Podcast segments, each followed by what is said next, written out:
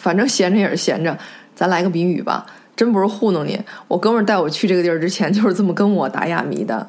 谜面是火车站加硅谷打一地儿。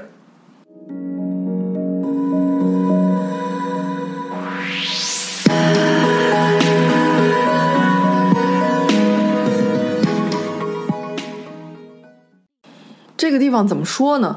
还没进去之前啊，它给人的感觉就是一个火车站，没有任何两样。你一旦走进去，硅谷的味道就扑面而来了。所以，呃，咱玩的这个谜语呢，谜面是火车站加硅谷，也就不奇怪了。这个地方是法国一个火车站改造成的一个创业基地，你叫它孵化器也可以。你人走进去的第一感觉就是敞亮，这个建筑的顶棚呢，就像一个常规的火车站的那种顶棚，没有没有变啊。中间那一绺是完全的玻璃屋顶，非常通透，非常豁亮。人呢进入内部的时候，就好像进入地铁之前要刷卡一样，有这样的一个设备进入闸门里面去。刚进门的时候啊，有一个感觉上是用橡皮泥捏的雕塑，是各种各各样的颜色啊堆砌的一个特别抽象的外画。也许这代表着各种不同文化的融合，还是怎么样？我确实没太看懂。一个长长的过道，就像一个纵向的延伸吧，从脚底开始往前推，笔直直的通向你眼光的尽头。过道的两边呢，各有小二层的小格子间，每一个小格子间。都像一个小小的集装箱一样，集装箱与集装箱中间是公共区域。换句话就是说，除了小格子间之外呢，其他区域全都是跟大通铺一样，一目了然，从头望到尾，有点像，嗯，在国家图书馆的稍高一层往底下看的那种感觉。走着走着，只要你抬眼一看啊，就能非常明确的看到非常多国际大公司的 logo。入驻的大企业已经有了啊，有这么几家了：Facebook、微软、亚马逊、谷歌、Excel Partners，呃，好像还有什么 Index Ventures 吧。但是你感觉这个孵化器就是为科技公司打造的吗？还真不是，干什么的都有。我还发现了玩化妆品的，就是彩妆的创业公司在里面。对了，整个的中间的那个过道就特别像火车站的候车大厅，但是有一个特别有意思的点是，中间过道拐弯处有黑色的楼梯可以往下走，你站在拐弯处那个楼梯上面，就可以一眼看到地下一层黑压压一片的储物柜，密集恐惧肯定是受不了的。随着你慢慢的往前走呢，你会呃在地上发现各种颜色的布袋子。仔细看呢，上面都躺了人，弄了半天他们是把这种大型的布袋子都做成了休闲的沙发，真不蒙你，这类的布袋子沙发摆放的位置有点太随意了，一躺一个人，一躺一个人都在地上，有时候你一个不留神，真的会踩到他们。还有一点挺有意思的，在走的过程当中，你能够很明确的发现，一楼的人跟二楼的人呢，就这样扯着脖子对话，在喊。如果你愿意的话，可以在一楼就这么一路走，跟二楼的兄弟们一路聊。其实从头走到尾，给人的感觉就像是把一个高楼大厦给推倒了、放平了。本来一个小格子一个小格子的这种高楼大厦，你根本就无法一目了然的知道每一层的人在干什么，发生了什么。但在这个孵化器当中，你一路走下来，完全可以洞察每一个小格子里都发生了什么具体的细节，甚至于这个细长条啊，我目测大概是被分成了三个部分吧，嗯，就像火车的前段、中段、后段一样，三个部分分别是什么呢？第一个部分是分享区域，应该是搞公共活动，比如演讲啊、教学啊、跨界的头脑风暴之类的，或者是路演。第二个部分是工作区域，这个部分没什么好说的了，就是创业创新的孵化器都具备的基础功能。每一个小格子都分配给一家创业公司或者是一个零基础的创业小团队，让他们安心的工作。第三个部分是休闲娱乐区域，走过来呢，你到尾端就能看到充斥着很多的喝咖啡、聊天的地儿，嗯，也有大大小小的餐吧、水吧，视觉感官非常的好。因为有非常多绿色的室内植物，很有活力，很放松，很自在，应该是一个很好的充电的地儿。听觉上的感受呢，里面的声音也确实特别像火车站，只不过分贝可能大概是火车站的百分之一吧。大家都在忙碌工作的时候是相对安静的，但偶尔你会听到大喇叭外放的声音，就是那种广播大喇叭。这波操作一下子就让这个孵化器和其他的孵化器有了决然的区别。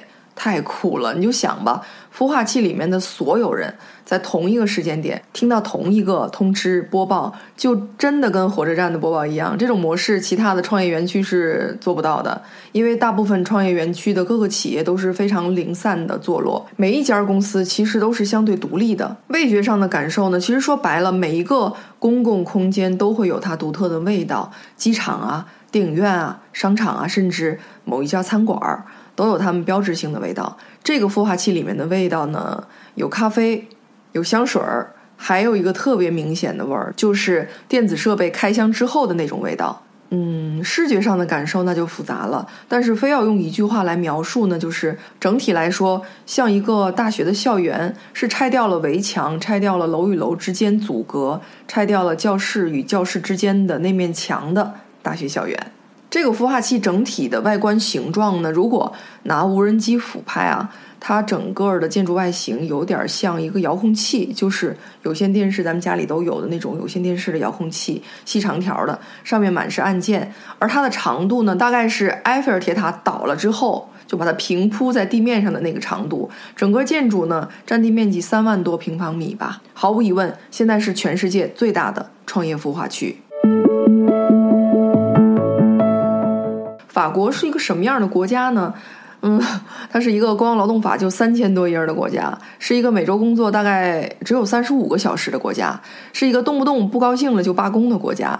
嗯，是两个人如果在酒吧里面谈生意、谈融资、谈上市，会很有可能被周围的人群起而攻之，大家都会冷嘲热讽的那样一个国家。在美国呢，一个大公司 CEO 的收入。是清洁工、保洁人员大概二十倍，甚至于上百倍，但是在法国差距只有三到五倍。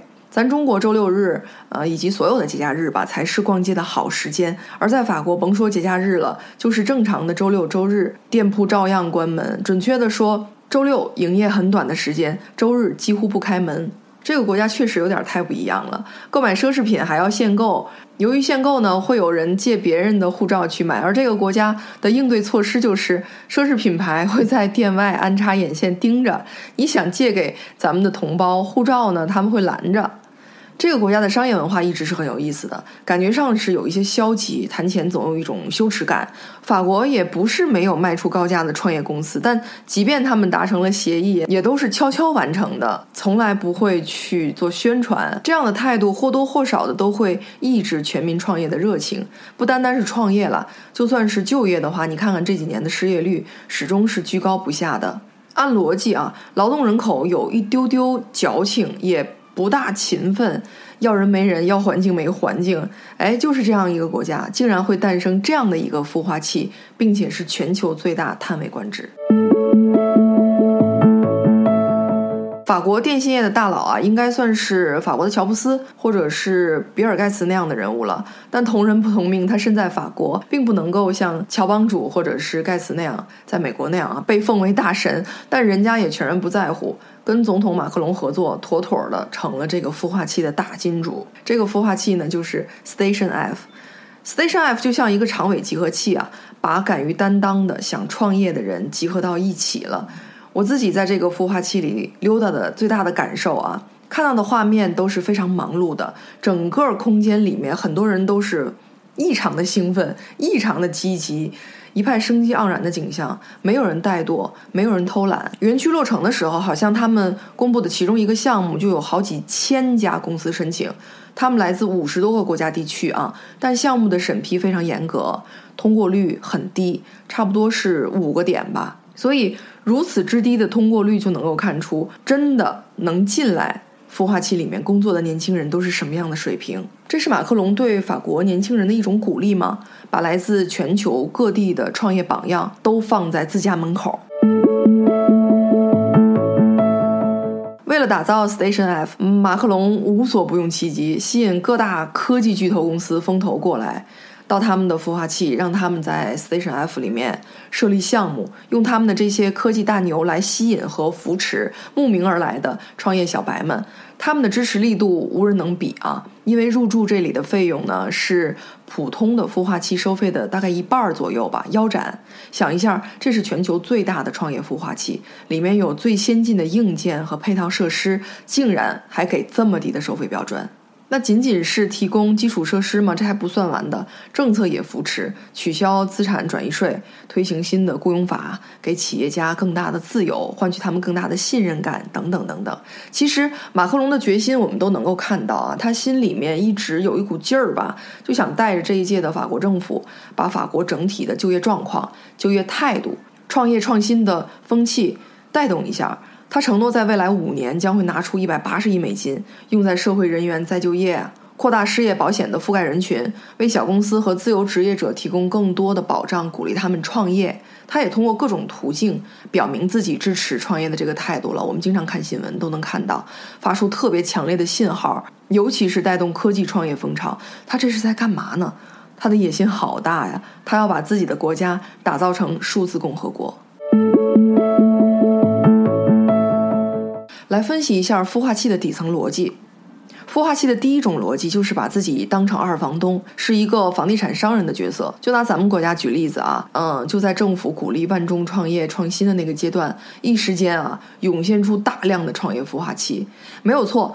咱们的国家政策、地方政策对于孵化器的态度都是大力倡导、促进的。但孵化器怎么说也还算是一个新生的事物，如何来好好的运营是一个非常棘手的问题。孵化器、高新园区、创业产业园，类似这样的头衔名称比比皆是，但其实它是一个需要大力完善的生态系统，也需要一个非常巨量的数据库来支撑。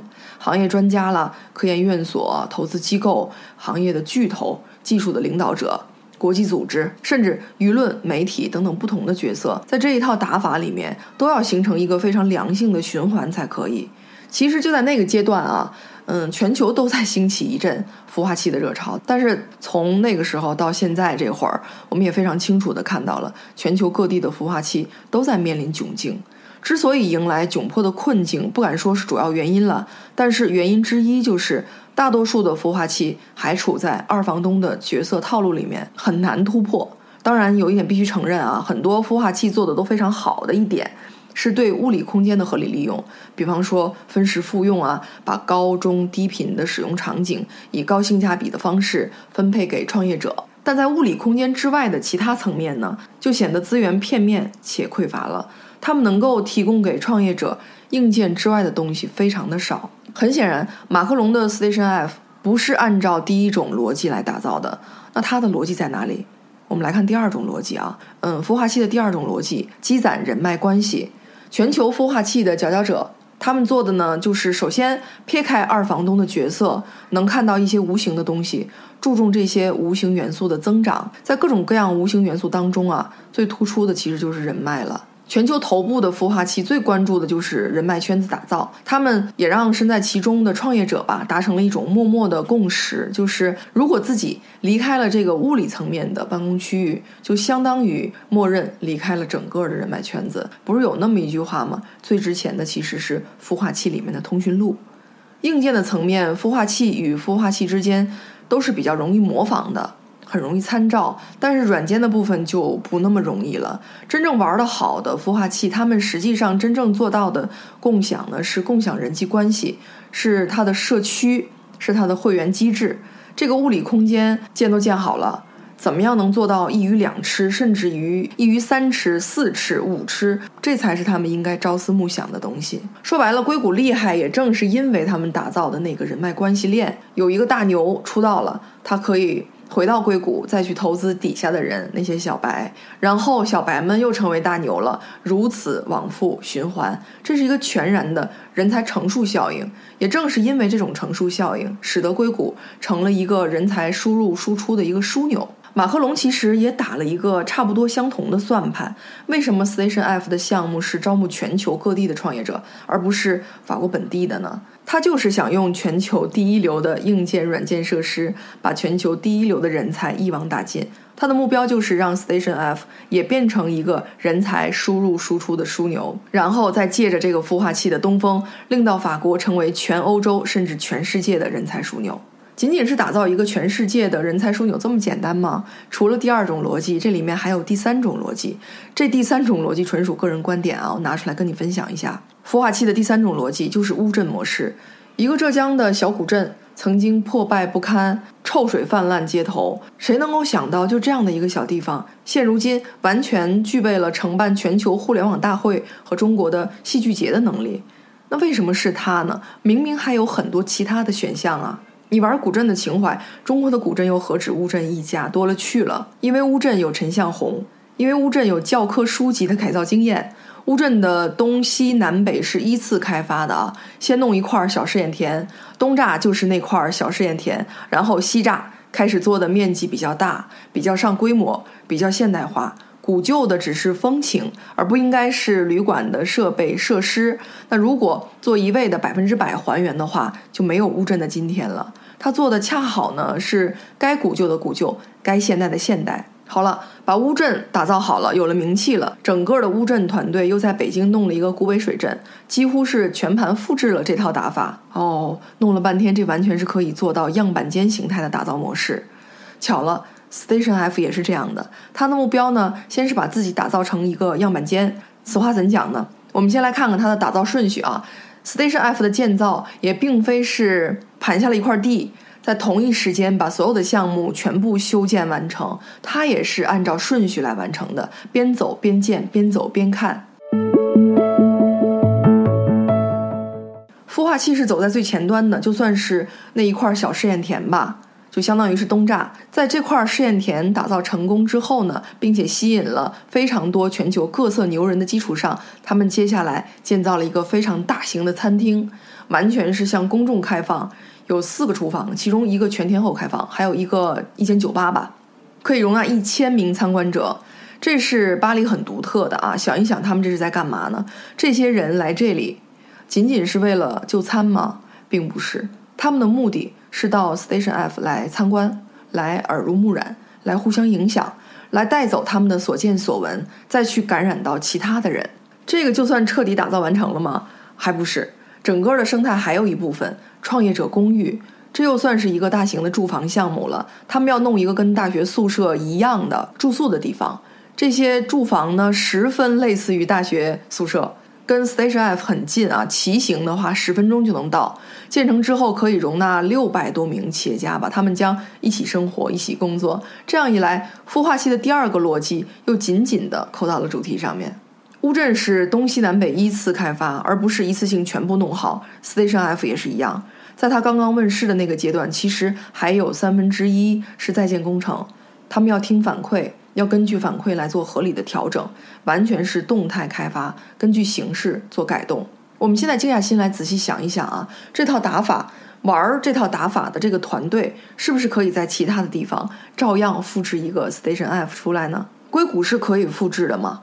嗯，好像没什么可能性，因为硅谷是野蛮生长出来的，非常的分散，没有一套统一的打法，没有一个一声令下的发起人、牵头人和协调部门，没有一套整体的规划，也没有所谓的建造团队。硅谷之所以能够呈现今天的样态，是一家公司一家公司自己这么长出来的。Station F 有一个统一的投资人，但硅谷不是，它只是在一个区域内，大小公司各自为政罢了。而他们之间都不会商量说，你我是硅谷整个大项目的一份子，我们要考虑到自己在整个项目当中的角色地位和贡献，这不可能的。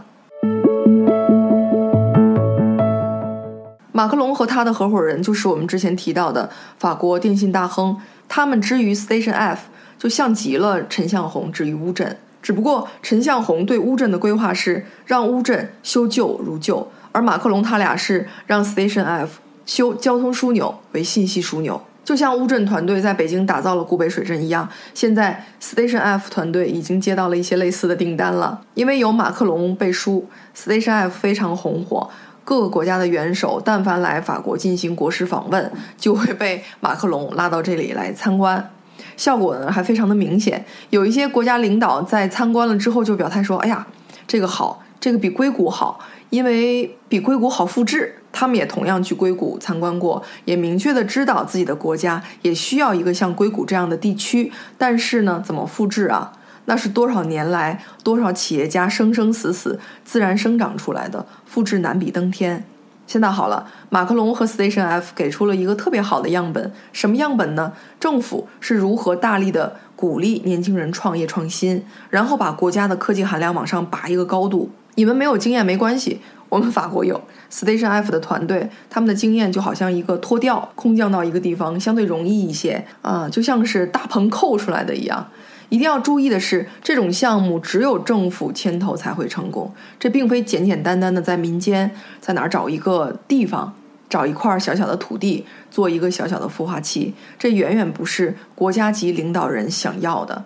国家领导人想要的是做一个地标性的东西，所有来我国探访参访的其他国家领导人都可以过来看一看的东西。而这个东西一定还要方便展示。如果像硅谷那样，每一个单独的公司都相去甚远，A 公司参观之后想去 B 公司，又要重新的规划路线，恨不能就像打高尔夫一样啊，还得坐个小车来来回回的。这种参观方式太磨人了。Station F 呢，一目了然，几乎在一秒之内就尽收眼底。这种优势怎么比啊？而这个东西还不仅仅是个展示，它还有真正的经济功能和文化的内核存在。这是多么美妙的一箭双雕啊！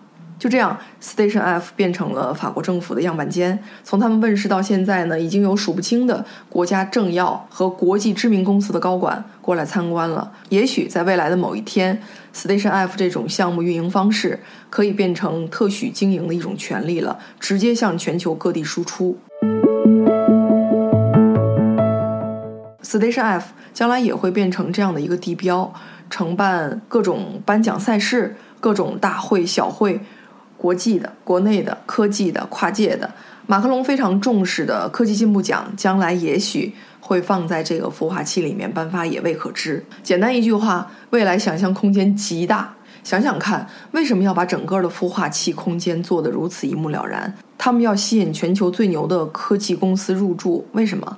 为什么要把最牛的公司放到最耀眼的地方？为什么每一个单独的格子间全都是一水儿的玻璃外壳，通透敞亮？让人一眼就能看透里面的一举一动，这种无敌的感染力，正是马克龙想要的示范效应，就是让全球最勤奋的聪明人聚集在同一屋檐下，去演给别人看。这里的别人，除了各国政要、各大公司高管，甚至还有过来参观的普通的法国市民，甚至游客。坦白讲，我看到小隔间的第一感觉，就就感觉他们像一块一块的小屏幕，行走在马路上、逛街看到的那些广告牌一样。这些屏幕里面上演着完全不同的创业剧情，那种气氛特别的有煽动性，让你会特别入戏，你会特别羡慕里面的人，为了自己的人生，为了自己的国家，甚至为了世界变得更好一点点，在不停的努力，不断的创新。这是一种无形的力量吧？也正是因为他们这种活力四射、热火朝天、忙碌的这种样子，这股子激情就会吸引一批又一批的人过来，踊跃的加入，成为其中的一员，完全形成了一种自循环，而且是非常正面的、良性的循环。更关键的是，这波操作没准儿可以使得他们的模式在全球真的遍地开花。